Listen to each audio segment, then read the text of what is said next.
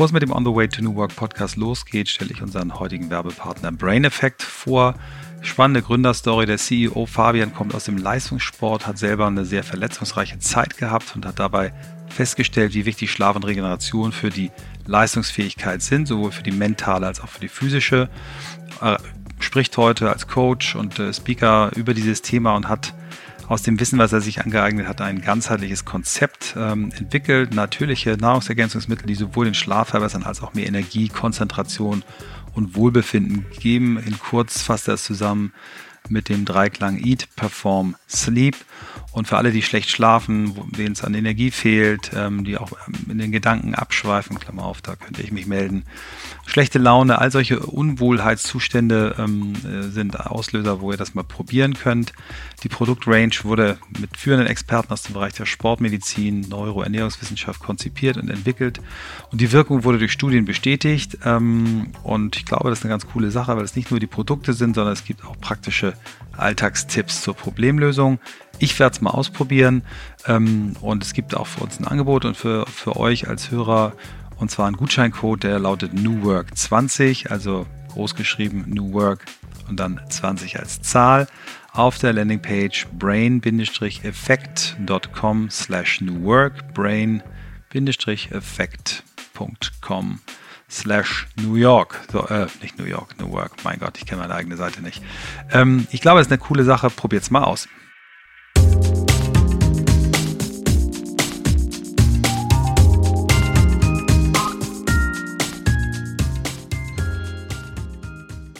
Herzlich willkommen zum On the Way to New Work Podcast mit Michael Trautmann und Christoph Magnussen. Und wir sitzen zusammen bei Michael Krause, dem Geschäftsführer Zentraleuropa von Spotify. Ja, Schön, dass ihr da seid. Danke für die Einladung. Ja, gerne. Ein, äh, eine Folge, der wir entgegengefiebert haben, weil ja. ich habe es ja gerade schon gesagt, ich glaube in der vierten Folge haben die Behn-Brüder schon von Spotify und dem Spotify Tribe-Modell und Co. gesprochen, aber es gibt tausend andere Themen, die wir noch anschneiden werden. Insofern steigen wir erstmal ganz easy ein mit dir als Person. Ja, wo, sitzen wir mitgebracht. Wo, wo, sind wir gerade? Wir sind heute im Mindspace in Hamburg, ähm, wo wir ein kleines Büro haben. Wir haben vier Büros in Deutschland tatsächlich.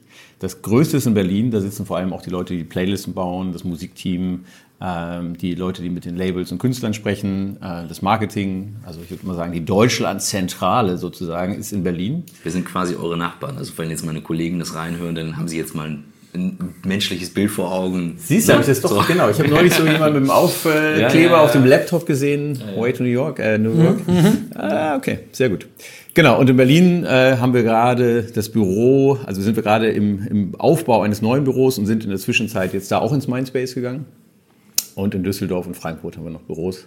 Ähm, das sind aber vor allem halt Verkaufsbüros, weil wir einen kostenlosen Dienst haben, der werbefinanziert ist. Und die Werbung in dem kostenlosen Dienst muss ja auch jemand verkaufen. Und das lässt sich leichter verkaufen, wenn man auch vor Ort ist und mit den Agenturen und so weiter. Ihr seid ja da Profis.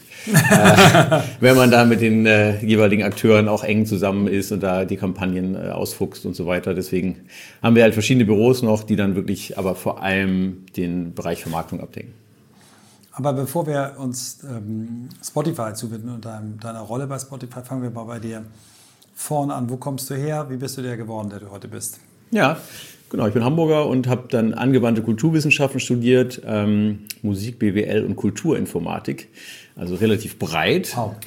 Kulturinformatik. Kulturinformatik, ja. Kulturinformatik war ein sehr cooles Fach eigentlich, weil man da so alle möglichen Anwendungen aus dem Kulturbetrieb von Webseiten bauen, Musik bearbeiten, Bilder äh, bearbeiten, Film bearbeiten. Streaming war auch schon ein Thema, allerdings Videostreaming. Haben wir dann so Vorlesungen gestreamt in andere Unis und so. Das war schon ziemlich hot shit. Und äh, das war immer so gedacht, dass man versteht, wie es funktioniert, aber nicht mit dem Ziel, später mal Webdesigner zu werden. Aber dass man jemand sagen kann, dass man weiß, was alles so möglich ist und dass man nicht so da steht und sich so was vormachen lässt, sondern dass man schon auch dann sagen kann, guck mal hier, ich weiß doch, das geht mhm. irgendwie mit dem Schatten so, wenn du da die Maske drüber machst bei Photoshop und dann hinten, so, dann kann man es nicht mehr so geil selber und hat das Handwerk nicht drauf, mhm. aber man weiß zumindest, wie das Handwerk funktioniert. Das war das Ziel von Kulturinformatik und ich würde sagen, das war auch sehr hilfreich.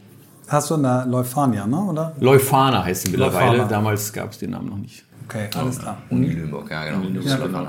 Ja, die haben jetzt auch diesen fetten Liebeskindbau und so. Ich glaube, die haben sich ganz schön gemacht als Uni. Tolle Uni, hat einen ja. tollen Ruf und auch dieses angewandte Kulturwissenschaft ist, glaube ich, eins der beliebtesten. Ja, also für den Kulturbetrieb hat es mir echt geholfen. Also auch diese BWL-Grundlagen. Musik ist natürlich auch nicht Musik machen, sondern tatsächlich dann auch, wir haben ein Konzert veranstaltet mit Carsten Jahnke, Brian Adams war es, glaube ich.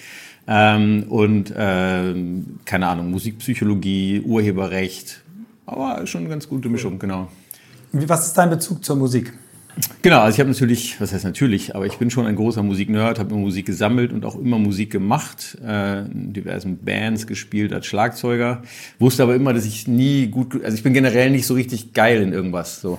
Und ich wusste immer, ich kann nie gut genug Schlagzeug spielen, weil ich nie genug Geduld habe, das so geil zu lernen, dass man damit wirklich Geld verdienen kann. Mhm. Deswegen wusste ich schon früh, dass so der, der Karriereweg eines professionellen Musikers, was nebenbei gerade auch für Schlagzeuger, glaube ich, eher undankbar ist, ähm, da sind ja eher so die Front- äh, Singer und, und äh, die so shiny People nach außen sind da eh immer die, die erfolgsversprechenderen Modelle.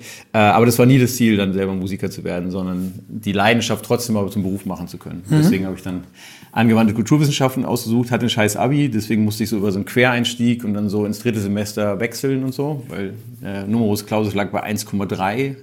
Und du hattest 3,1? Ja, tatsächlich 3,0. 3,0. Schere ausgeschnitten. Ja, ja stimmt. Ja. Die 0,3 vielleicht äh, umbauen können. Mein, mein, Bruder, der hatte 3,2 und immer wenn er gefragt wurde, und die war dann Abi ja irgendwas mit, mit, mit einer 2.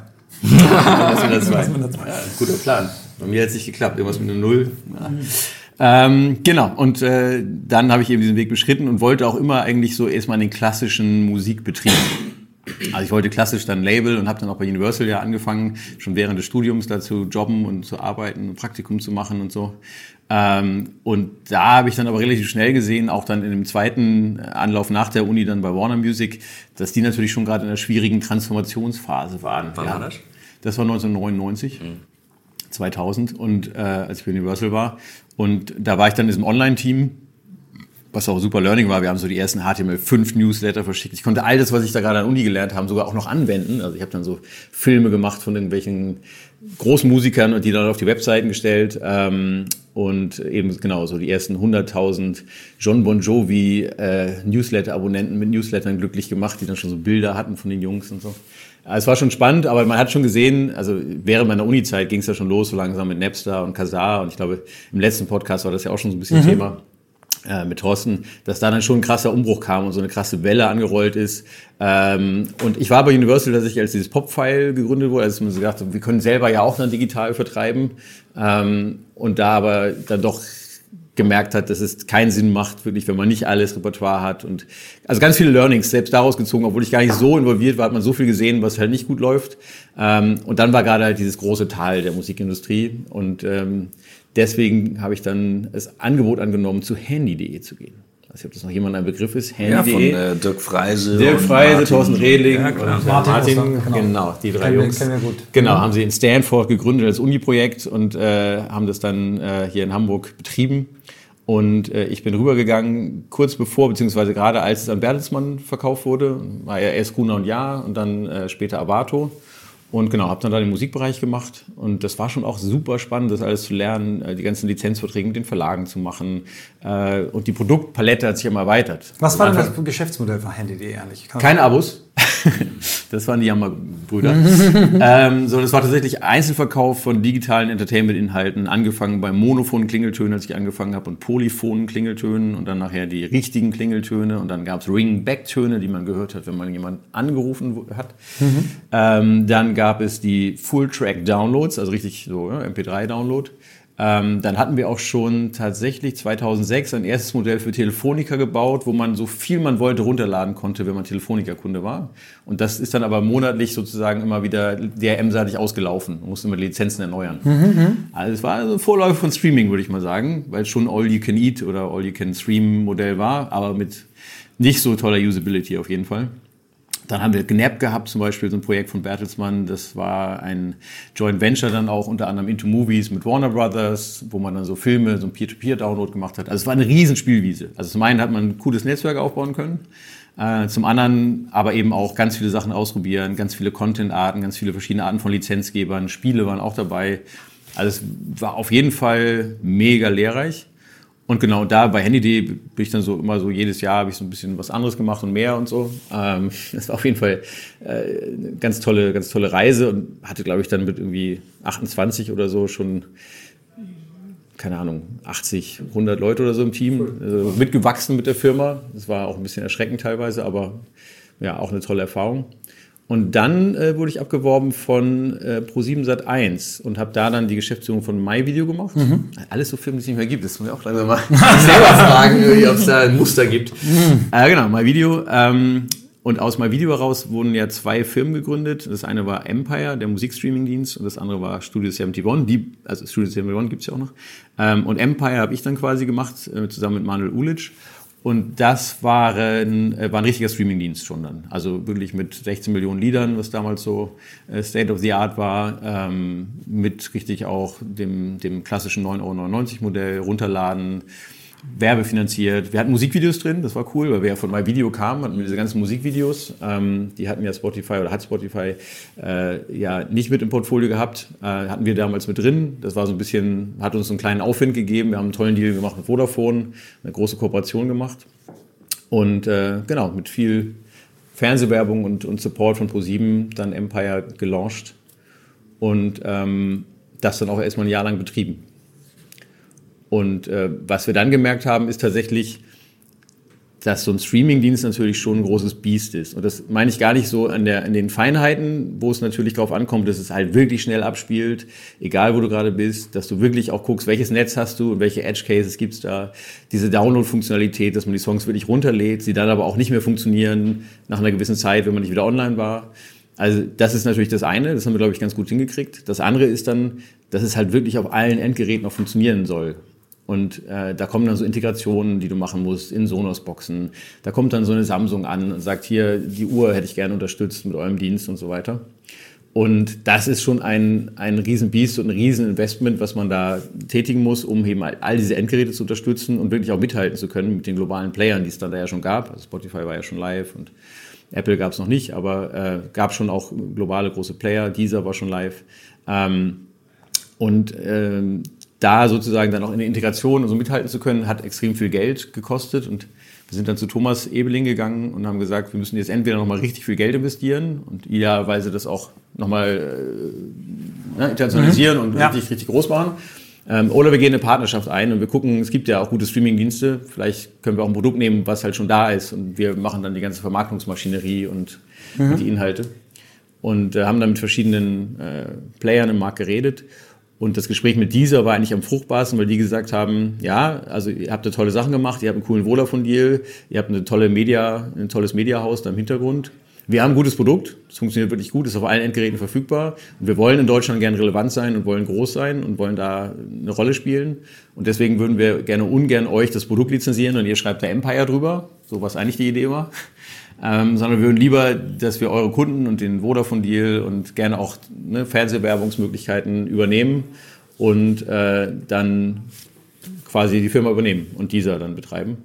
Und da sind wir uns einig geworden. War, glaube ich, eine gute Entscheidung für ProSieben auch, ähm, weil es dann eben eine, ein guter Weg war, aus dem, aus dem Investment ja. auch das Maximale rauszuholen, ohne sich dann auch da nochmal total committen zu müssen und nochmal hunderte von Millionen zu investieren.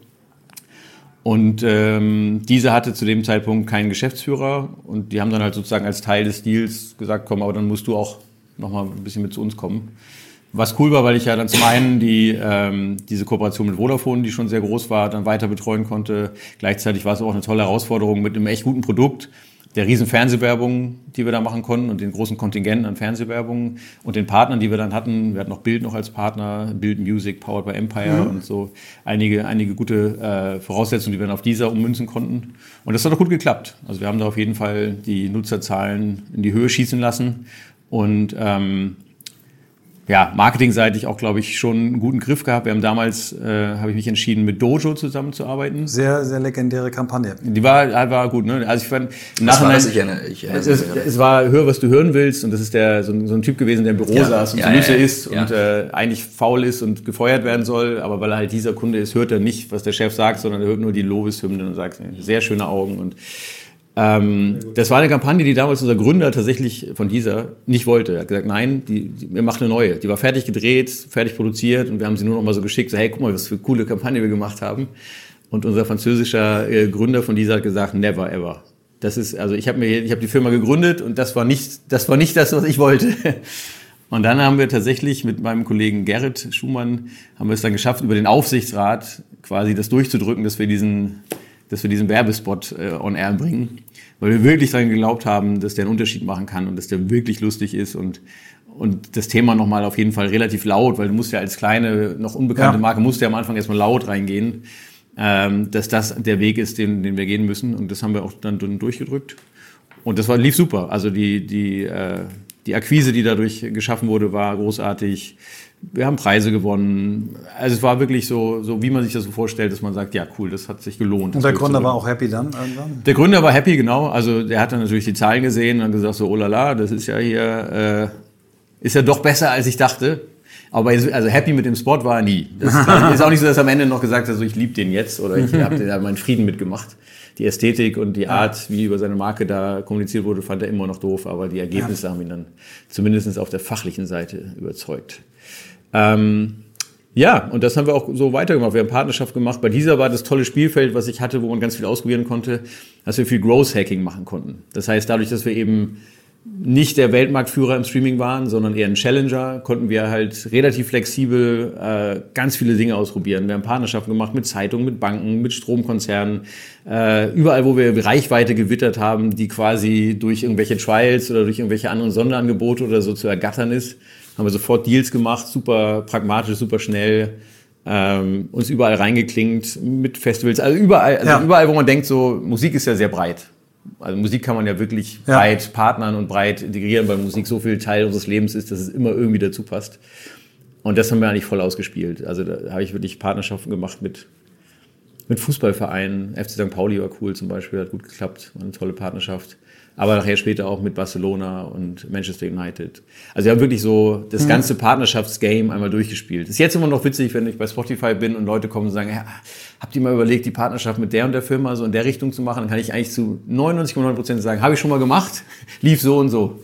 Das Macht ihr mit Fall, Spotify auch Partnerschaften? Ja, machen ja, wir, ja, genau. Ja. ja, ja. Wir sind äh, in Deutschland mit Sky und Vodafone gerade als Partner. Wir haben in Amerika ein richtiges Bundle mit Hulu. Äh, das heißt, wenn ich da äh, zum Beispiel Familienkunde bin, mhm. dann habe ich gleich die Hulu-Mitgliedschaft mit drin sozusagen. Also das sind so die Bundle-Partnerschaften und Telcos sind schon auch ja. weltweit äh, ein, ein Partnermodell. Aber es gibt auch natürlich ganzen Hardware-Partnerschaften. Ne? Also sind exklusiver Partner bei PlayStation, Xbox, äh, Samsung haben wir eine große Partnerschaft. Also im Hardware-Bereich haben wir, glaube ich, 250 Partnerschaften bei Spotify. Ja, über 250. Wie bist du von dieser zu Spotify gekommen? Die haben gesehen, was du machst und gesagt, den Kerl wollen wir selber haben. Genau, ja, bei dieser habe ich dann so ein bisschen mehr Verantwortung übernommen über die Jahre wieder. Also erst Zentraleuropa gemacht, dann so äh, Europa, Mittlerer Osten, Afrika, also die IMEA-Cluster quasi.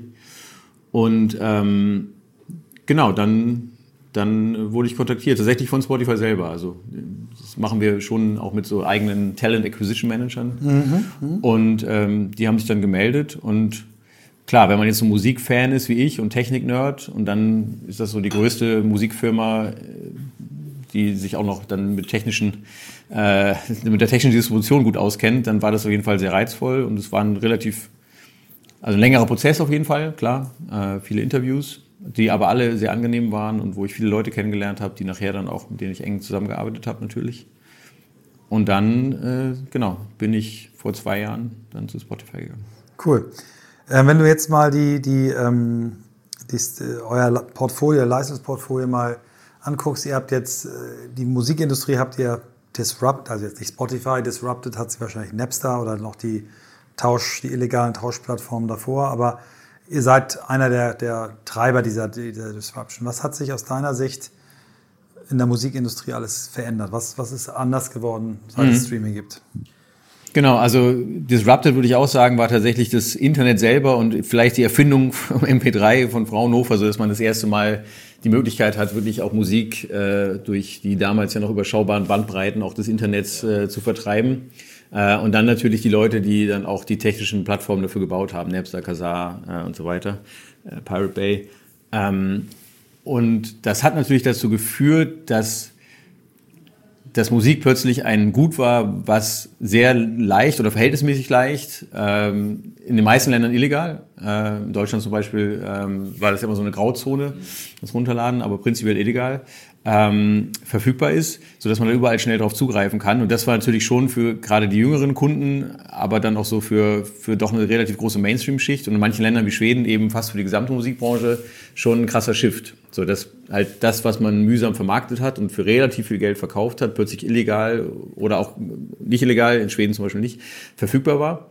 Ähm, und das hat natürlich schon sehr viel ins Rollen gebracht. Und das ist jetzt ja in vielen Branchen so, aber in der Musik war es halt sehr erdrutschartig, würde ich sagen, mit allen Vor- und Nachteilen. Also natürlich war erstmal ein großer Nachteil und dann gab es große Entlassungswellen und die, die Branche an sich, so wie sie vorher war, auf so einem riesen Plateau, in Deutschland auch gerade nach der Wiedervereinigung in den 90ern nochmal richtig gewachsen.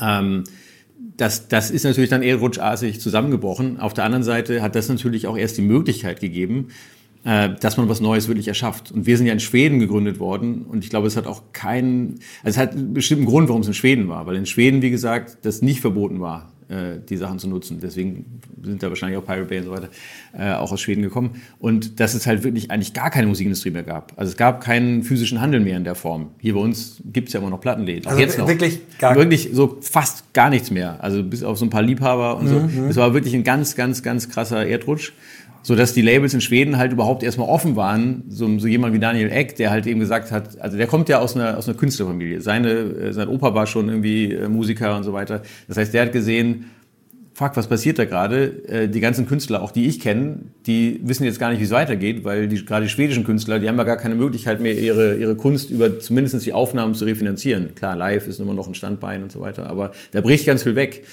Und was muss man machen, um das wieder aufzufangen? Man muss was bauen, was eigentlich besser ist als Piraterie. Also wo es halt einfacher ist, das noch zu finden, einfacher ist zu konsumieren.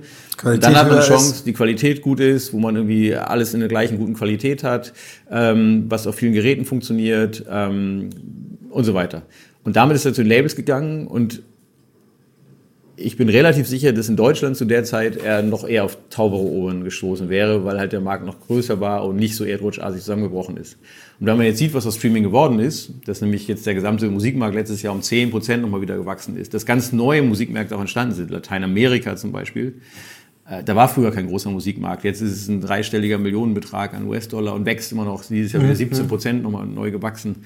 Äh, ganze Märkte wie Mittlerer Osten, Nordafrika, die wir jetzt auch gerade gelauncht haben, entstehen jetzt erst so wirklich als kommerziell relevante Märkte.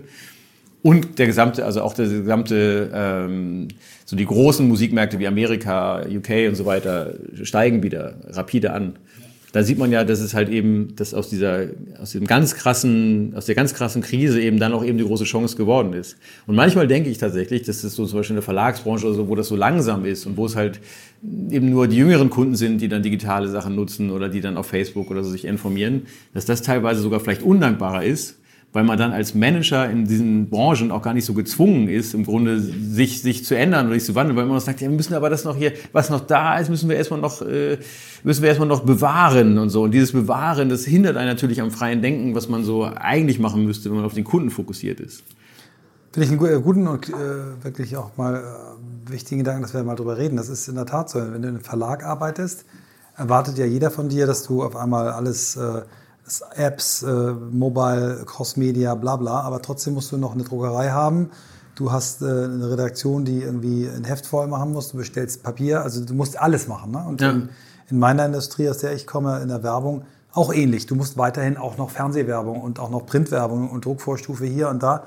Du musst es alles noch machen, ja, aber eben aber alles Neue dazu. Halt, genau, das und Neue das auch kann ich total nachvollziehen, dass du sagst, äh, wenn du gezwungen bist, ganz schnell abzuschließen, bist du natürlich viel radikaler am Machen. Ne? Also ja. Wenn man sich anguckt, das Beispiel hast du ja häufiger, ähm, wie Netflix entstanden ist. Ne? Also, mhm. wie ist diese riesige Videokette? Blockbuster. Äh, Blockbuster, genau. die, die ja das überhaupt nicht hat kommen sehen. Ne? Ja. Also, und, und Netflix ja angefangen hat, glaube ich, mit DVD-Versand. DVD-Versand, DVD genau. genau. Nee, absolut. Und ich sehe das auch jetzt so. Ich kriege teilweise, ich habe neulich gerade so eine Stellenausschreibung bekommen von so einem großen Verlagshaus.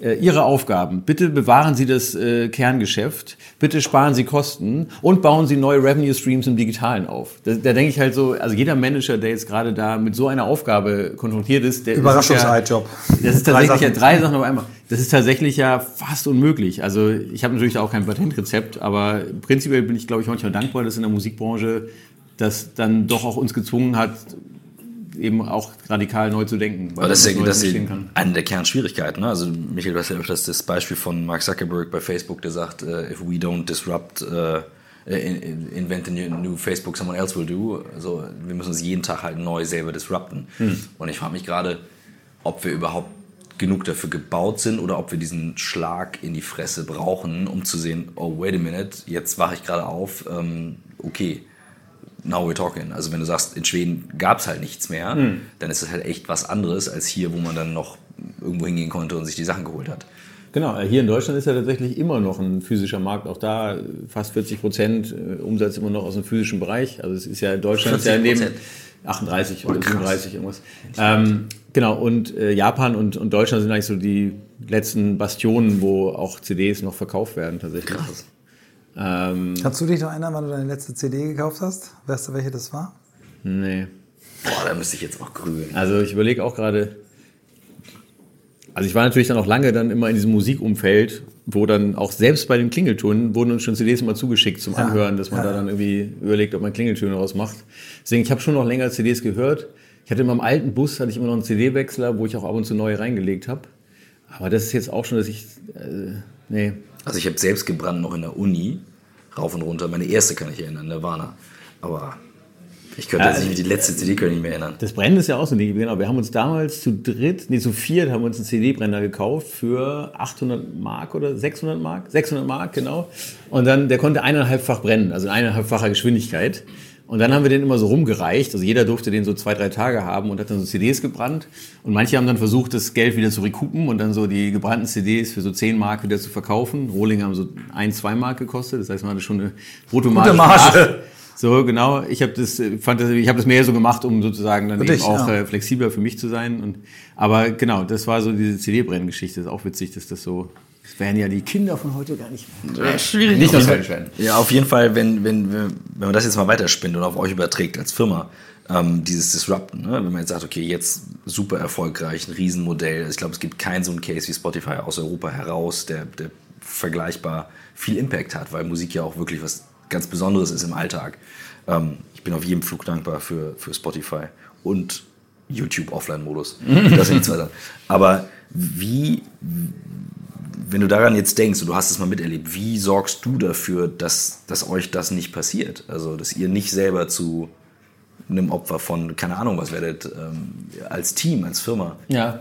Also ich glaube, dass wir daraus aus dieser ganzen Geschichte schon gelernt haben, dass man natürlich schon einerseits den Markt im Blick haben muss, was passiert, aber vor allem mal gucken muss, was ist für den Kunden so das nächste große Ding. Also zum Beispiel haben wir jetzt ja gerade schon als Kernstrategie auch nochmal wirklich ausgerufen und ich glaube auch mit den Akquisitionen auch glaubhaft belegt, dass wir es ernst meinen, dass wir wirklich auch zu einer Audiofirma werden wollen, weil wir sehen, dass der Trend halt wirklich Audio ist. Also sowas wie die Bildschirmzeit von Apple und so weiter zeigt schon, dass die Leute nicht mehr so viel Lust haben, ständig aufs Device zu gucken. Und da haben wir uns auch klar gesagt, wir machen jetzt auch kein Video, also wir gucken wirklich, was will der Kunde. Der Kunde will eigentlich, wo er gerade ist, irgendwie äh, was hören können und, und das auf allen Endgeräten. Und das was hören muss halt eben nicht nur Musik sein, sondern kann eben dann auch Podcast sein, ähm, Audio halt als, als Hauptfokus. Gleich geht's weiter mit On the Way to New Work. Ganz kurz einen Moment Geduld, denn in dieser Werbepause ist das Joint Venture der Kreativagentur Think, die Michael ja mitgegründet hat, und des Technologieanbieters Facelift. Das Joint Venture nämlich Uplift, unser Werbepartner. Was ist Uplift? Uplift ist eine der führenden Agenturen im Bereich Paid Social und Digital Marketing in Deutschland. Das sind mehr als 70 Mitarbeiter, die in Hamburg als Kreativ- und Media-Experten zusammensitzen. Wir kennen die Firma sehr gut. Wie gesagt, Michael ist ja quasi ein Mitgründer in diesem Fall. Und Uplift hat bereits mehr als 6000 Kampagnen erfolgreich umgesetzt in 30 Ländern. Und das Ganze geht von Brand Awareness über Sales Conversion mit Always-On-Kommunikation und, und, und. Es geht eben darum, Kreativkampagnen, aber eben auch die mediale Distribution bis hin zum Engagement hinzubekommen. Das klingt vielleicht für einige ein bisschen kryptisch, aber ich erkläre es mal ganz kurz. Wir machen ja selbst extrem viel Social-Media-Werbung Und die ganzen Sachen im Überblick zu behalten und immer kreativ zu bleiben und Videos parat zu haben und, und, und, ist extrem anspruchsvoll. Da ist Uplift führend und hat eben auch die perfekten Kontakte und der CEO Jan Honsel, der ehemals der Country Manager von Pinterest ist, was ja auch nicht ganz unbekannt ist, der hat eine E-Mail-Adresse eingerichtet, die heißt hallo at uplift.com. Achtung, man schreibt uplift mit J, wie bei think, nicht mit I, sondern mit J. hallo at uplift.com und anstatt dem I ein J. Da erreicht ihr Jan direkt, der eben sich im Bereich Social Media und Marketing richtig gut auskennt. Und natürlich könnt ihr ihm auch schreiben, wenn ihr euch jobmäßig für Uplift interessiert. Auf jeden Fall lohnt sich ein Blick.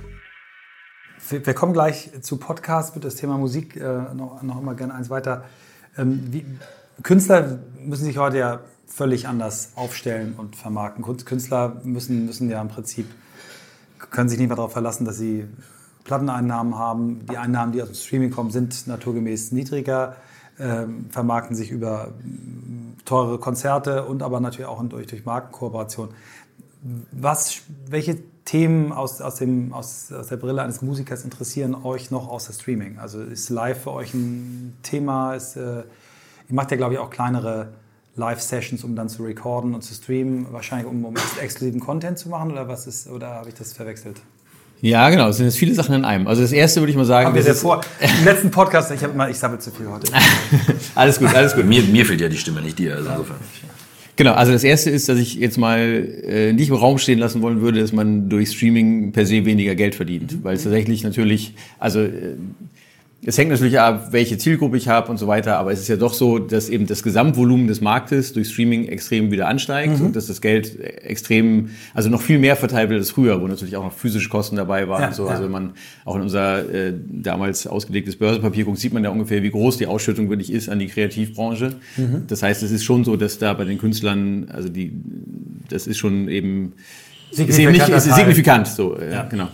Und ähm, das Zweite ist, dass äh, wir eigentlich genau eben als Firmenziel sogar haben, dass mehr Künstler von ihrer Arbeit leben können. Also so, wir haben das eine das ist, habt ihr definiert als Firmenziel. Genau, okay. ja, oh, wow, also es cool. sind so, so genau, das sind so die zwei Hauptthemen. Das eine Richtung Richtung Künstler, dass wir dafür sorgen wollen, dass mehr Künstler von ihrer Arbeit leben können. Das messen wir sogar. Also wir gucken, also was ist so Minimum Wage in, in den jeweiligen Ländern und gucken halt, wie viele Leute theoretisch davon schon leben können. Wow. Und gucken halt, dass wir das, das wir erhöhen wollen. Reportet ihr auch oder bekommt ihr noch einen Jahresbericht oder oder ist das nur ein internes? Das ist mehr so ein internes äh, ja. Internes Ziel cool. um, um so den Creator-Fokus äh, zu zeigen. Und das Zweite ist halt eben der Kundenfokus, dass wir natürlich eben möglichst viele äh, Kunden dann auch mit den Werken dieser Künstler verbinden wollen. Es bedingt sich nebenbei ja auch gegenseitig ja, ja. ein bisschen. Ähm, und genau, das sind die, die beiden Fokusthemen, die wir haben. Äh, live machen wir mehrere Sachen. Zum einen ist es so, dass wir Integrationen haben auf Spotify, wo man sehen kann, ähm, und wir wissen, dass es auch auf jeden Fall dazu führt, dass mehr Konzerte besucht werden, dass man sehen kann, wo die Bands, die man so hört, gerade live spielen. Ähm, sieht man in der App, sieht man auf dem Browser, kann man entsprechend gucken. Äh, auf den Künstlerseiten jeweils, die Integration haben wir gebaut, so dass man das sehen kann. Äh, wo die Künstler spielen. Es gibt sogar eine Verlinkung. Das heißt, ihr, ihr helft den Künstlern, ihr live zu vermarkten. Genau, wir versuchen halt so dafür zu sorgen, dass äh, die Fans, die wir auf unserer Plattform haben, vom jeweiligen Künstler auch mitkriegen, wenn der Künstler auf Tour geht. Und, und da, da, chargt ihr die Künstler dafür? Oder nee, nee, nee. Wow. Das ist ja korrekt. Mhm. Genau. Und das Zweite ist, dass wir angefangen haben, Live-Events zu machen. Da ging es uns aber eher darum, dass wir ja so, so große Playlisten haben, große Playlist-Marken. In Amerika Rap Caviar, Viva Latino, Hot Country. In Deutschland ist zum Beispiel Modus Mio, unsere Rap-Playliste, mhm. die, die immer mehr zu so einer Art Flagship-Playliste wird, ähm, die einfach extrem viele Nutzer hat und über die sich auch zum Teil so ein Genre ein bisschen mitdefiniert und die wir einfach anfassbarer machen wollen. Wo wir sagen, es gibt natürlich die große Marke Spotify, aber es gibt eben auch diese Submarken von Playlisten. Mhm. Und um die noch anfassbarer und erlebbarer zu machen, bringen wir die dann halt auch auf die Bühne. So, das heißt, wir haben äh, letztes Jahr zum Beispiel ähm, Modus Mio live gemacht. Ähm, wir bringen aber auch Podcasts zum Teil auf die Bühne, um es anfassbarer zu machen und das Thema Podcast noch weiter nach vorne zu stellen. Also live ist schon ein Teil, aber ist in dem Fall kein, kein kein Umsatzbringer oder so, sondern ja. es ist eher darum, das erlebbar zu machen. Und die Marke einfach cool, cool zu machen. Ne? Also ja, also genau, die, die Marke erlebbar zu machen, ja. Genau. Ja. Ähm, kommen wir nochmal aufs, aufs Thema Podcast. Wann habt ihr gemerkt, dass das Ding äh, eine zweite und auch größere Welle bekommt als beim ersten Mal? Mhm. Genau, Podcast haben wir jetzt schon seit einigen Jahren drin und man kann durchaus sagen, dass tatsächlich der, zumindest ein, ein supportendes Element schon war, dass wir in Deutschland auch die großen Erfolge gesehen haben mit Podcast. Also als wir ähm, Jan und Olli mit, mit Fest und Flauschig gelauncht haben oder relaunched haben vielmehr, äh, das erste Mal in Streaming gelauncht haben, hat man natürlich schon gesehen, dass ein Rieseninteresse da ist. Fest und Flauschig war letztes Jahr immer noch der größte Podcast weltweit auf Spotify. Wirklich viele hunderttausend äh, Hörer pro Folge und also wirklich sehr, sehr erfolgreiches äh, Podcast-Thema bei uns. Und ich glaube schon, dass das auch mit einen Anschluss gegeben hat. Dazu kam, dass wir uns personell auch verstärkt haben. Der Courtney Hole zum Beispiel, der bei uns dann global das Thema Podcast übernommen hat, ähm, hat dann nochmal eine neue Strategie reingebracht und nochmal das Thema äh, richtig besetzt. Und dann haben wir natürlich auch das Kundeninteresse gesehen. Und das ist das, wonach wir ja schon optimieren, dass man sagt, okay, im Endeffekt wollen wir aktiv nutzende Kunden haben. Uns geht es vor allem ums Engagement. Deswegen scheuen wir auch nicht für so ein Free-Modell. Wir machen teilweise das Free-Modell ja sogar noch besser Gerade letztes Jahr haben wir das einmal komplett neu gebaut oder halt neu überholt, weil wir gesehen haben, es ist schon wichtig, dass auch die Kunden im Free sich wohlfühlen und da viel streamen. Weil dann ist die Chance natürlich viel höher, dass sie irgendwann sagen, ey, ich nutze schon so viel, hey, die 10 Euro ja. oder was ich im, als Student und 5 Euro, ähm, das ist was, das kann ich mir jetzt auch mal gönnen. Ich nutze das so oft, ich sehe den Nutzen davon einfach viel mehr. Und äh, für dieses Engagement haben wir gemerkt, dass Podcast und Musik halt, wenn man das gemeinsam hat, dass Kunden, die beides hören, einfach viel mehr hören. Das ist ja. nicht kannibalisieren, sondern das ist eher so ergänzend. Und deswegen ist für uns natürlich strategisch total wichtig, dass man das Thema jetzt auch nach vorne bringt. Und wir haben es jetzt wirklich fast gleichberechtigt schon. Es gibt jetzt in der neuesten äh, App halt eben auch die Bibliothek, die komplett zweigeteilt ist, Musik und Podcast. Ja. Und äh, Genau, wir haben eben die Akquisition getätigt, wir haben noch mehr Originals und Exclusives gelauncht, wir äh, investieren ganz viel in das Podcast äh, Creator Engagement, also machen eben Dinner und bringen die Podcaster zusammen. Äh, wir geben denen alle Daten, die sie brauchen. Wir bauen Schnittstellen, dass sie es möglich einfach hochladen können. Ähm, und lernen da eigentlich aus der Musik und übertragen, versuchen das, was wir aus der Musik gemacht haben, zu übertragen eben auch auf Podcast. Da geht es dann irgendwann auch um Discovery, also das ist eine Riesenmenge und dann, ja, ja, äh, das kennen wir aus dem Musikbereich schon ganz gut. Ja, Im Musikbereich kommen jeden Tag so 30.000 bis 40.000 neue Songs auf die Plattform. Da gilt es ja auch. Also, jede was? Jede? Jeden Tag ungefähr 30.000 bis 40.000 Songs. Auf die Plattform? Ja, genau. Boah. Und äh, auch da gilt es ja, das schlau zu machen, sodass möglichst viele von denen auch Gehör, Gehör finden. Da kann ja auch jeder, da kann ja jeder, jeder Amateurmusiker auch sein Zeug hochladen im Prinzip. Oder genau, theoretisch sind wir ja. da äh, praktisch auch, sind wir ja. offen für alle. Es gibt da Dienstleister, die das hochladen äh, für einen, für ja. einen kleinen Eurobetrag. Ähm, man braucht also nicht mal jetzt ein Label zu haben oder so. Das kann jeder.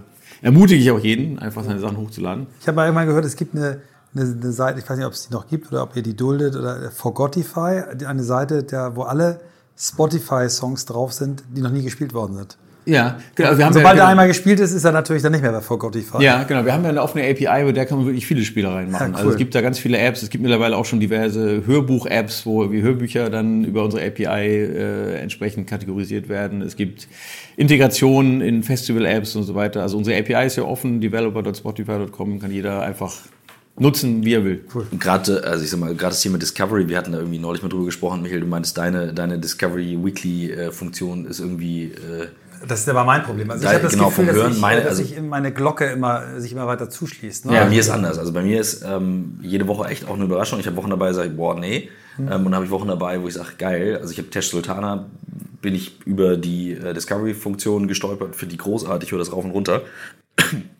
und frage mich halt, ähm, wie viel Aufwand geht da rein, ähm, was ihr da betreibt. Weil mhm. das ist ja, wie du schon sagst, ist ja key. Es ist ja wie die, wie die Startseite auf YouTube, die mittlerweile besser ist als die Abos, die man hat, mhm. weil die KI dann dafür sorgt, okay, schau dir das mal an. Ja. Genau, also ich glaube, wir haben da schon natürlich einen kleinen Vorteil. Wir haben jetzt ja 217 Millionen aktiv nutzende Kunden. ähm, und äh, da kann natürlich ein Machine Learning Algorithmus auch eine ganze Menge mitmachen. Also das heißt, man hat schon relativ viele Zusammenhänge, diverse Mikrogenres ähm, und es lernt natürlich auch immer weiter dazu, weil alles, was ich dir dann in dein Discover Weekly Pack oder Release Radar, da sehe ich ja auch, wie das dann bei dir ankommt. Also wenn du auf die Playliste gehst und skippst das dann 30 Mal oder savest es in deine Bibliothek oder packst es in eine Playlist und so weiter, ja. da lerne ich dann immer weiter draus. Ja. Ähm, und äh, da haben wir natürlich wahrscheinlich schon einen kleinen Größenvorteil, dass je mehr Daten man hat. Wir haben auch diese Econest-Akquise damals gemacht, das war ein bisschen der Startschuss, ähm, weil es natürlich am Anfang auch viel um, um Algorithmen geht, die auch Musik erkennen und auch Musikstrukturen erkennen. Dazu kommen dann die Nutzungsdaten und das alles zusammen ergibt dann halt eine Mischung, ähm, die man ausprobieren muss, aber die man, wo man dann merkt eigentlich, dass es ganz gut funktioniert. Ja. Hören die Leute heute weniger? Also ich versuche jetzt mal so mein eigenes Verhalten reinzuschauen. Wenn ich mir früher wirklich noch CDs, ne, dann habe ich mir die genommen, habe da reingehört und wenn ich mir ein Album gekauft habe, hat mir noch nicht auch drüber gesprochen. Durchgehört. Dann hat man es halt durchgehört, weil man wusste, ich habe das Album gekauft. So, heute höre ich einen Song und ich skippe jetzt nicht super schnell. Also wenn ich im Auto bin, zwinge ich mich dazu, das durchzuhören und auch nochmal zu hören. Weil ich noch von früher weiß, manchmal muss ich einen Song zwei, dreimal hören, wo ich denke, so, geil.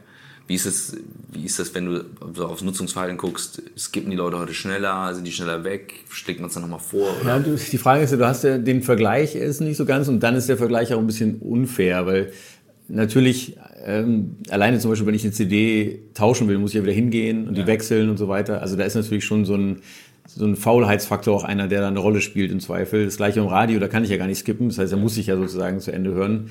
Das sehen wir natürlich schon on demand und, und Spotify als Vorteil, dass ich eben so flexibel sein kann.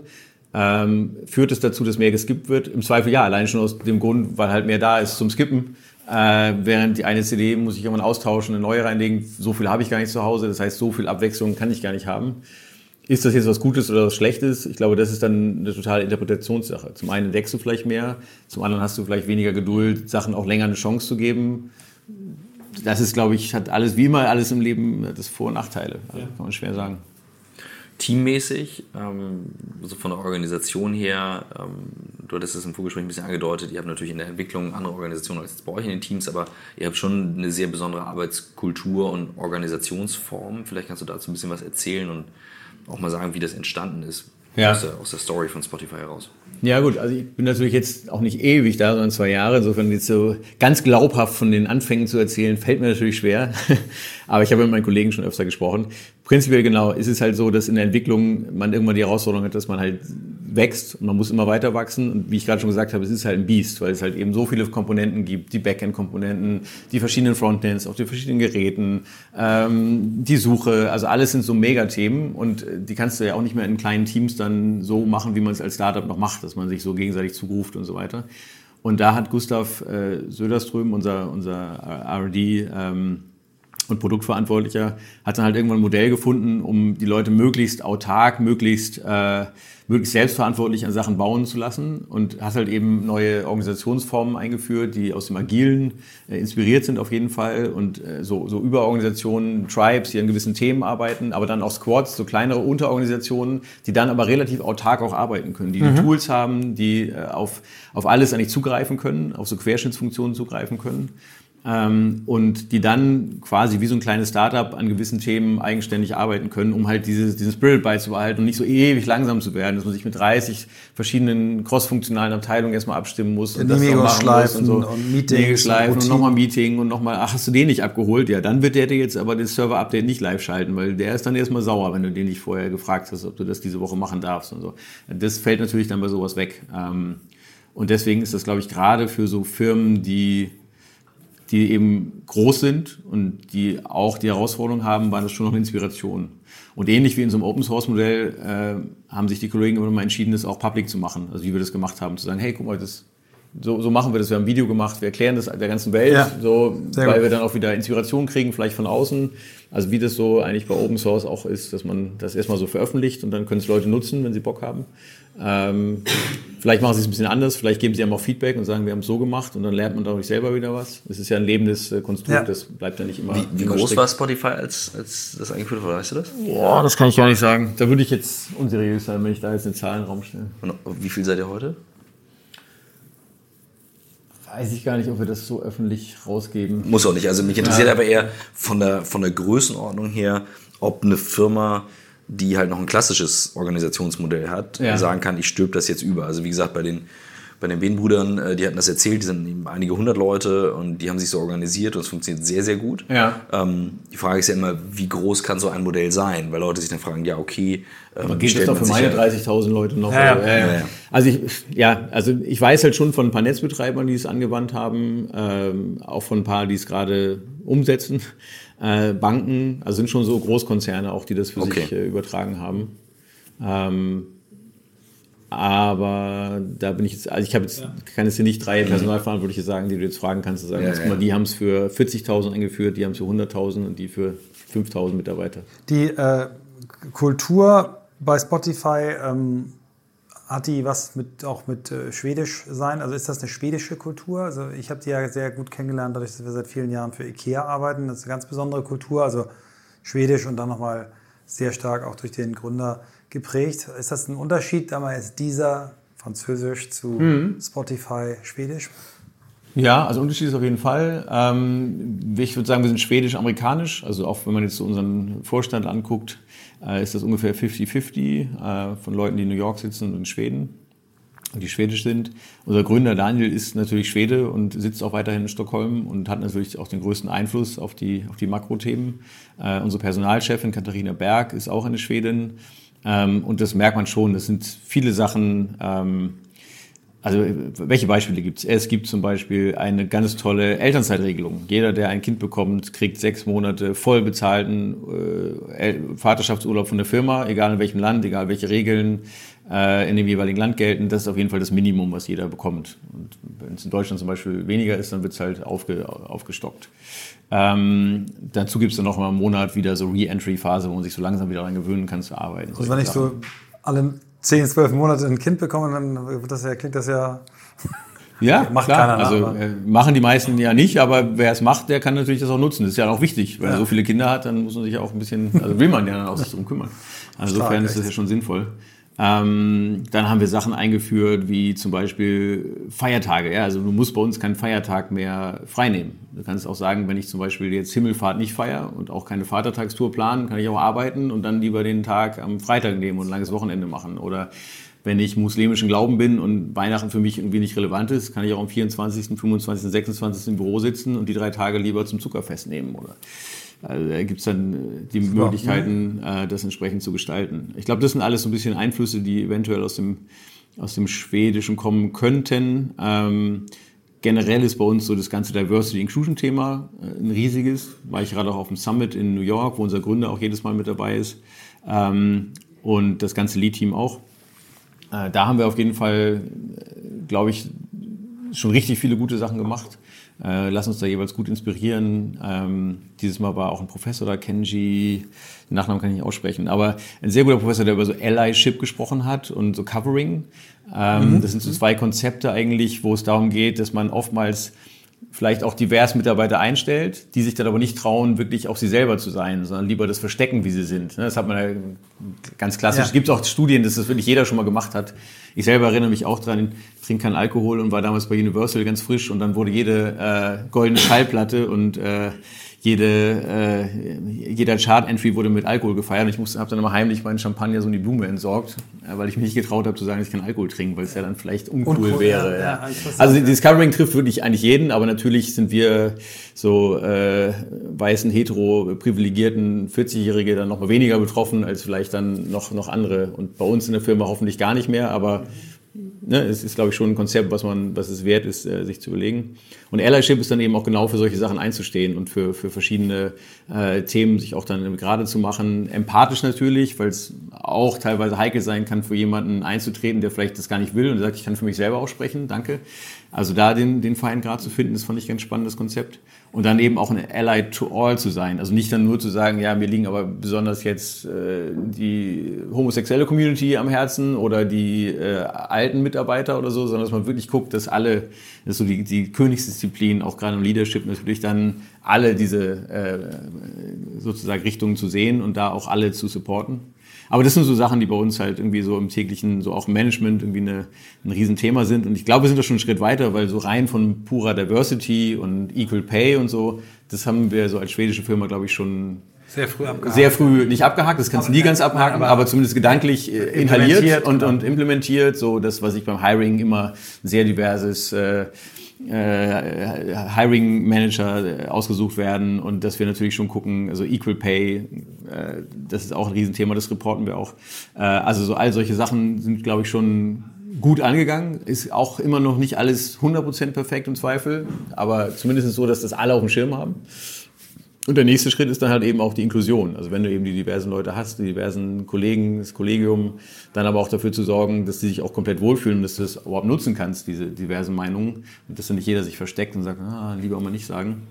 Äh, das ist halt so. Das, also, wie war das nochmal? Diversity, äh, is being invited to the party und Inclusion is being invited to dance. Das ist, glaube ich, so das, was so das Motto des äh, letzten Summits war. Geil. Haben wir schon wieder eine schöne Überschrift für ja, unseren Podcast. Super. Ja.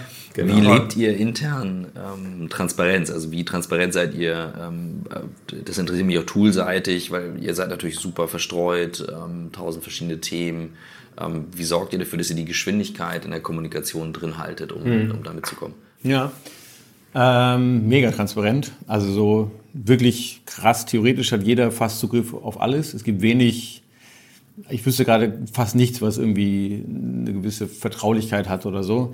Ähm, also das ist schon ein großer Vertrauensvorschuss, den wir da von unserem Gründer bekommen, der bisher toi toi toi noch nicht missbraucht wurde. Gerade jetzt so als börsennotierte Firma ist es schon natürlich, ne, muss man schon damit auch äh, verantwortungsvoll umgehen. Aber prinzipiell haben wir ein diverses Toolset, keine Ahnung, für die interne Kommunikation haben wir Amazon Workplace äh, Tooling, dann nutzen wir viel Google natürlich, ähm, also für Google Drive, Google Hangout, äh, mhm. auch für alle Konferenzen und so weiter.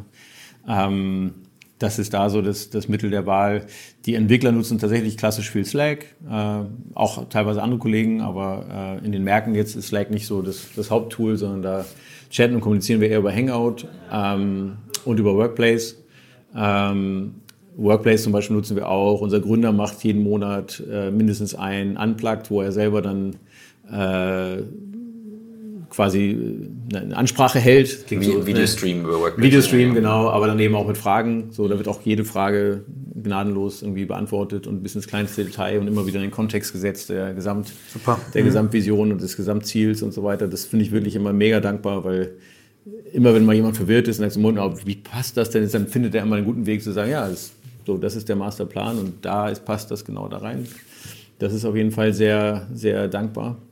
Ähm, ansonsten vom Tooling her, ja, haben wir noch so ein paar interne Tools, äh, Data Tools, Tableau und sowas, wo man halt dann nochmal Daten entsprechend aufbereitet äh, sicher sehen kann. Ähm, genau, ein paar externe Tools haben wir auch. Also es gibt so Spotify for Artists und Spotify for Podcast, das ihr wahrscheinlich auch benutzt, wo dann eben mhm. die jeweiligen Partner von uns dann die Daten sehen können. Ähm, genau, das wird auch viel genutzt. Also wir wissen, dass viele Musiker zum Beispiel schon ihre Touren auch planen nach Spotify for Artists, weil du natürlich genau sehen kannst, äh, welche Fans habe ich äh, in welchem Ort und dementsprechend auch sicher sein kannst, okay, also da sollte ich vielleicht mal hin, weil da habe ich so viele Fans. Hast du vielleicht gar nicht auf dem Schirm gehabt, dass was ich Leipzig relevanter ist für dich, als du dachtest. Geht es so weit, dass die Künstler auch sehen können, was meinetwegen in Leipzig die Lieblingssongs sind? Genau. Ja, also genau. gibt es sogar diese schöne Geschichte, dass Metallica ihre Playliste pro Stadt angepasst hat auf die Top-Songs sozusagen. Geil. Und das ist ja auch ein Use Case. Also wenn du hier zum Beispiel, weiß ich, wenn ACDC mal nach Hamburg kommt, äh, dann sollten sie vielleicht schon Hells Bell spielen oder. Also weißt du, es gibt ja schon so lokale Besonderheiten auch. Was da denn, sie spielen im Volksparkstadion? Ja, dann vielleicht, vielleicht nicht. Nein, ja. das ist genau richtig. Ähm, genau, aber also das ist, glaube ich, schon cool, dass man das so auch nutzt. Man muss es ja nicht nutzen, aber man kann ja. es halt. Das ist eben die Freiheit. Sehr geil. Ja, also das, ähm, da, da, wollte ich auch darauf hinaus, dass, dass es jetzt nicht an einem Tool hängt, sondern ähm, das, das ist eine der interessanten New Work-Theorien. Was kann ich als Unternehmen tun? Ich kann eben Transparenz herstellen, um äh, Leuten zu zeigen, daran arbeiten wir gerade und dann kann ich als Mitarbeiter eigenständig entscheiden, mache ich mit, mache ich nicht mit. Also mhm. Habe ich mich da auf das Richtige eingelassen und ähm, mich erstaunt es einfach immer wieder, Schweden, Holland und Co., also Länder um Deutschland herum, die sich da viel leichter tun. Also auch das Livestream, ne? also das ist ein großartiges Tool, ein Video aufnehmen, einen Stream zu machen und darüber jemandem kommunizieren. Da stehen wir gerade. Es ist ja. ein Klick und es ist ein riesen Hackmack in deutschen Firmen, das durchzubringen. Wo ich sage, naja, also jeder redegewandt geschult genug, das zu tun. Aber selbstgestandene Manager haben Angst davor. Ja, aber es ist vielleicht auch doch so ein kulturelles Ding, weil wenn du guckst in Schweden zum Beispiel, ich habe mit unserem Gründer da neulich drüber gesprochen, der ähm, da ist ja generell eine viel höhere Transparenz. Also ja. du weißt ja, was dein Nachbar verdient, was sein Steuern zahlt, was sein Hauswert ist. Er hat mir seine App gezeigt, so, und hier habe ich meine Steuererklärung gemacht, guck mal, das habe ich bezahlt dieses Jahr an Steuern und dann kann ich die hier submitten über die App und dann kriege ich hier auch das Feedback und hier siehst du meine Parktickets und die kann auch theoretisch, glaube ich, auch jeder sehen und, und, und äh, keine Ahnung, dann, so ja, für Leute wie mich ist es natürlich schon ein bisschen undankbar, dass das jeder so sehen kann, weil dann stehen manche Leute am Gartenzaun und wollen ihre, ihre Platten vorstellen oder wie auch immer. Also, aber es ist einfach transparent und offen und jeder weiß das und das macht, glaube ich, was auch mit Leuten dass man halt eben auch offener ist und sagt, okay, also man kann scheinbar vertrauen und das Spannende da an dieser, also das ist ja für unsere Verhältnisse so relativ erstmal ein Schock, ne, dass jeder über jeden alles einsehen kann. Aber das Spannende ist, wie sie es umsetzen. Denn wenn du, Wenn du jetzt hingehen würdest und würdest gerne die, die Zahlen deines Gründers sehen, dann müsstest du deinen Namen outen. Dein Gründer würde sehen, dass du nachgefragt hast. Also die wissen quasi, wer nachgefragt hat. Was dann natürlich dazu führt, dass du damit auch seriös umgehst und jetzt nicht. Ähm, das fand ich ganz spannend. Mhm. Ja. ja. und äh, klar, wenn es für alle transparent ist, ist genau der Punkt. Ne? Also das, äh, auch in der Firma wollte ich darauf hinaus, wenn du so einen Vertrauensvorschuss gibst, ich, wir machen es bei uns genauso, wir, unfassbar viel kleiner. Aber für mich war das nie eine Frage. Nicht bei 30 Leuten, nicht bei 150 Leuten, sage ich, es ist offen. Die Sachen sind offen. Es gibt in Deutschland ganz paar Sachen, die wirklich gesetzlich dann closed sind, wo man dann sagt, okay, das nicht. Aber ich habe gestern ein Beispiel gehabt, ähm, da waren wir am Drehen und ich habe das jemandem erzählt und er sagte, ja, aber wie sieht das denn aus? Und ich habe ein Dokument genannt und Marcel, mein Kameramann, stand neben mir, der hatte in der Sekunde schon danach gesucht, um zu zeigen, hier ist es. Ja. So, und das ist, ich, ich halte das für die, die, die, die, die Kernaufgabe, Friktion aus dem Weg zu schaffen, damit man seine Arbeit machen kann. Ja. Weil, also, wir haben jetzt über die Geschwindigkeit gesprochen, mit der ihr unterwegs seid. Das wird schon eines der Kernassets sein, dass halt jeder bei euch in der Lage ist, eigenständig zu agieren. Ja, wenn ich Weihnachten hier sitze, weil ich mich entschieden habe, ich will den Feiertag arbeiten, dann kann ich auf alle Informationen zugreifen. Mhm. ist doch klar. Ja, ja. Nee, genau. Und teilweise ist es witziger, weil vergessen es Leute. Ja, meine sogar mich hat gestern jemand gefragt, wie ist eigentlich der, der Podcast jetzt, der neue von Charlotte Roach? Läuft der gut? Guck doch hier, Podcast eingeben mhm. bei Tableau, dann siehst mhm. du da, guck mal, da oben steht er. Super, mhm. gut gelaufen. Ja, manchmal vergisst man selber, dass man ja alles, alles auch im Zugriff hat. Wenn man so deutsch denkt, dann. Das ist so, ja. Wie geht ihr mit Wettbewerb um? Also Apple, Apple hat ja, ich glaube, auch ein bisschen auf Reaktion auf, auf euren Erfolg und eure, eure Wachstumsgeschwindigkeit äh, sein, sein Produkt ja quasi zerlegt in drei Einzelprodukte. Wie, wer sind eure Wettbewerber? Wie, wie viel beschäftigt ihr euch damit? Ähm, ja, ach, okay. du rechnest damit das noch. Ich rechne sechs Fragen aber, und was äh, macht ihr dagegen? Meine beiden schlechtesten Performances heute. Alles gut. Ähm, nee, also ja, ist eine langweilige Antwort, aber tatsächlich ist es wahr. Wir gucken natürlich, was der Markt macht. Das müssen wir ja auch einfach. Das macht jeder Unternehmer, glaube ich, dass er guckt, was passiert um einen herum. Das wäre jetzt auch fahrlässig zu sagen. Aber tatsächlich in den Entscheidungen, die wir machen, ist es schon sehr kundengetrieben, weil wir alle Daten haben und weil wir sehen, was unsere Kunden hören und äh, auf welchen Geräten sie sich bewegen und so weiter, haben wir eigentlich genug Entscheidungsmasse, um wirklich das auch selber entscheiden zu können und gar nicht so sehr gucken zu müssen, was machen jetzt die anderen und wie muss man sich da entsprechend anpassen. Und wir haben, glaube ich, schon auch so ein bisschen die Philosophie, wenn man jetzt irgendwas nachmacht, was jemand macht, dann kann man halt auch nicht mithalten mit so großen Firmen, sondern man muss halt eher einen Schritt voraus sein. Deswegen lieber auf den Kunden gucken, als auf jetzt die Konkurrenz. Gute Antwort, sehr cool leuchtet auch völlig ein. Wir steuern schon wieder auf die Stunde zu. Ich weiß, ich habe immer diesen, ich habe den undankbarsten Job der Welt. Bin immer der Timekeeper. Ähm, interessante Frage trotzdem, die wir am Ende immer stellen oder häufiger mal vergessen in letzter Zeit. Wir sollen sie wieder stellen. Fast immer. Doch, woher nimmst du deine Inspiration? Liest du? Und wenn ja, was sind deine, deine Top-Reads? Ja, total unvorbereitete Frage natürlich, die kommt nie macht. eigentlich immer unvorbereitet. Ja, äh, ähm, genau, also tatsächlich Inspiration dieser Tage viel aus Podcasts. Also ich höre echt doch viel Podcasts. Es ist fast 50-50 mittlerweile Musikpodcast. Weil ich halt viel reise, ich pendel ja immer nach Berlin und fliege auch oft und so. Man sagt ja nicht umsonst, ein guter Podcast sollte ungefähr die Länge eines äh, Inlandsfluges haben, äh, weil das natürlich auch sehr praktisch ist äh, und sehr, sehr unterhaltsam, sich einen Podcast anzuhören. Und da kommt schon unglaublich viel Inspiration raus. Also natürlich die ganzen coolen Interview-Podcasts, die es gibt, Hotel Matze, OMR, euer, gibt's wirklich gute, gute, einfach Inspirationen. Ähm, und Lesen kommt aber auch noch vor. Also ich schaffe schon noch so ein bis zwei Bücher im Monat. So rein auf dem Handy. Ich lese dann immer noch nur mhm. äh, auf dem Handy. Kriege ich auch, das ist witzig, man kriegt dann ab und zu Ärger. Bist du schon wieder am Handy? Sag ich, ja, aber ich lese. Ich lese hier die, die, die Buch-App. Also das ist ja auch gemein. Wenn man alles ja. am Handy macht, kriegt man ja häufig auch Ärger für eigentlich okaye Sachen. Wenn ich am Buch sitzen würde irgendwie und einen Tee daneben, würden alle sagen, wow, cooler Typ. Vielleicht wenn man mit seinem Handy liest irgendwie, dann musst du so ein Buchding nehmen, wo du dein Handy reinlegen kannst. ja, so vielleicht. Lese. So, so Integration, ja. genau. Nee, aber ich mag das irgendwie, weil ja. es halt immer dabei ist und ja. ein Buch, keine Ahnung, ja, weiß ich nicht. Ich habe mich dran gewöhnt. Ähm, so mit diesem Hochscrollen finde ich auch irgendwie praktisch. Mhm. Und genau, da lese ich schon noch. Und das kann dann auch mal so Fiction sein, so hier diese, diese Kill 'em All und Kill Your Friends Sachen finde ich super, die ein bisschen Musikbezug auch haben. Ähm, also um mal so ein bisschen auch rauszukommen aus mhm. der reinen Industriegeschichte, finde ich auch gut, mal sowas zu machen. Ähm, Ready Player One finde ich super, das Buch. Ähm, Film fand ich so ein Mittel, aber. Aber würdest du sagen, ich habe einen Film gesehen, dann sollte ich auf jeden Fall das Buch lesen noch? Also, ja, ich finde das Buch schon cooler. Also das Buch spiegelt so viel wider, was ich auch wirklich gut finde. Mhm. Äh, so an, so was mich auch selber in der, in der Entwicklung geprägt hat. Also ich bin ein großer Spieler übrigens auch, kann ich zugeben. Ich bin ein großer Handyspieler. Mhm. Also das macht mir manchmal ein bisschen dieses geile Inspirieren lassen kaputt, mhm. weil ich meine Zeit mit uninspirativen Spielereien verbringe. Also Hearthstone, so, so ein Online-Kartenspiel. Also ich komme da eben nicht von weg. Ich weiß, es ist doof, also ich weiß, es ist Schwachsinn, aber es ist einfach, es ist einfach doch auch sehr suchterzeugend. Wenn es dir Spaß macht. Alles gut. Ja, ich finde auch, muss ja uns so mal. Kein Alkohol, wenn du keinen Alkohol trinkst, dann bist du. Ja, ich wenigstens eine, eine Sucht kann ich mir gönnen, oder? Eine Sucht kann ich mir gönnen. Ja. Nee, ich finde auch, also Spaß ist auch wichtig und das ist auch bei der Arbeit übrigens wichtig. Also ich glaube, dass tatsächlich so das nicht so ernst nehmen von Sachen hat mir auch immer eigentlich geholfen. Also auch mal drüber lachen können und irgendwie nicht alles so verbissen zu sehen. Bin ja nicht so ein Karrieremensch per se eigentlich. Dafür ja, eher Zufall. Ziemlich geil weit gebracht, würde ich mal sagen. Das sei ja auch. Super. Sehr cool. Vielen Dank. Vielen Dank. Wir sind froh und stolz, dass wir auch bei euch auf der Plattform sein dürfen. Danke, und, dass ihr da seid. Super ja, cool. Kannst mich jetzt noch, kann mich jetzt nochmal outen. Mein großer Lieblingspodcast läuft bei euch fest und flauschig. Sensationell. Cool. Ich äh, hatte ja mal bei euch auch die Einladung zum Dinner oder wir beide hatten die und ich wollte unbedingt Sue kennenlernen. Ja. Aber ich konnte bei dem Termin nicht, weil ich da lange was vorher hatte. Also wenn du das nochmal für mich hinkriegst, Absolut. ein Date mit Sue, dann wäre ich. Äh, wäre ich sehr glücklich. Also es geht mir nicht um, es geht mir um den Austausch, weil ich die einfach spektakulär finde. Ich finde die auch unfassbar witzig. Und ich, ich kenne kaum eine Frau, die so gut mit, mit äh, so Testosteron gesteuerten Männern so lässig umgeht wie Sue. Du warst ja auch bei unserem Live-Event ne, in Hamburg. Da, da habe ich, sie, hab ich sie gesehen natürlich auf der Bühne. Ja, ja, da hätten wir es natürlich mal. Ja, ja nächstes Mal. Super. Sehr gut. Cool. Vielen Dank euch beiden. Vielen Dank.